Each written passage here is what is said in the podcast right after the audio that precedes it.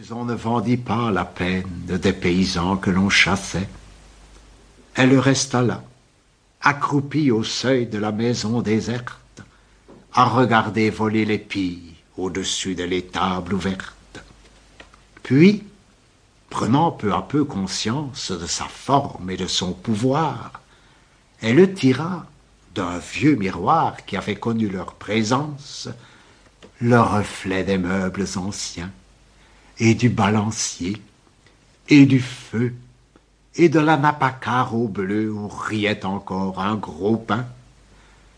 Et depuis, on la voit parfois, quand la lune est dolente et lasse, chercher à mettre des embrasses au petit rideau d'autrefois.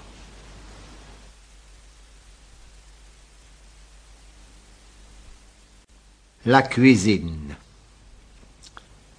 La cuisine est si calme en ce matin d'avril qu'un reste de grésil rend plus dominical. Le printemps, accoudé aux vitres, rit de voir son reflet dans l'armoire soigneusement cirée. Les chaises se sont tues, la table se rendort sous le poids des laitues encore lourdes d'aurore, et à peine entend-on, horloge familière, l'humble cœur de ma mère qui bat dans la maison. La sirène. Le lézard mangea le jardin, mais l'homme en avait vu bien d'autres il replanta du romarin, et ce fut une gélinotte qui n'en laissa pas un seul brin. L'homme s'acheta une chatte avant de replanter des choux. Mais la chatte lui mangea tout, même les grilles et les lattes, y compris les clés et les clous. Il crut qu'avec un hérisson, cela irait quand même mieux mais il lui mangea la maison et rongea jusqu'au bord des cieux comme on attaque une cloison. Que pensez-vous que fit cet homme? Il acheta une sirène, car il ne lui restait en somme qu'à se faire manger lui-même, ce qu'elle fit d'ailleurs sans peine. Femme, tu es la saveur de mon pain, le dimanche de ma semaine. Tu es la ligne du destin que l'on peut lire dans ma main. Tu es ma joie, tu es ma peine, tu es ma chanson, ma couleur, et dans la douceur de mes veines, le sang qui fait battre mon cœur.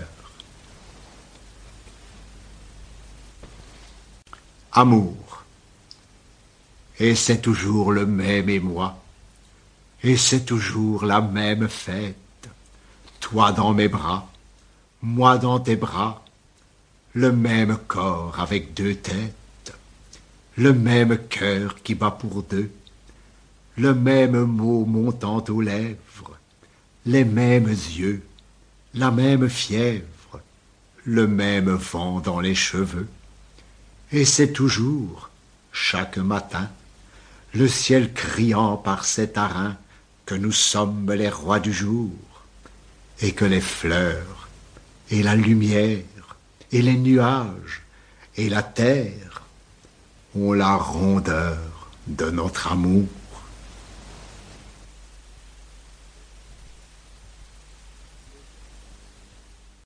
L'école. L'école était au bord du monde. L'école était au bord du temps.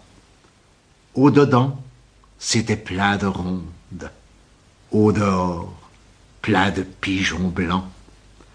On y racontait des histoires si merveilleuses qu'aujourd'hui, dès que je commence à y croire, je ne sais plus bien où j'en suis. Des fleurs y grimpaient aux fenêtres comme on n'en trouve nulle part, et dans la cour gonflée.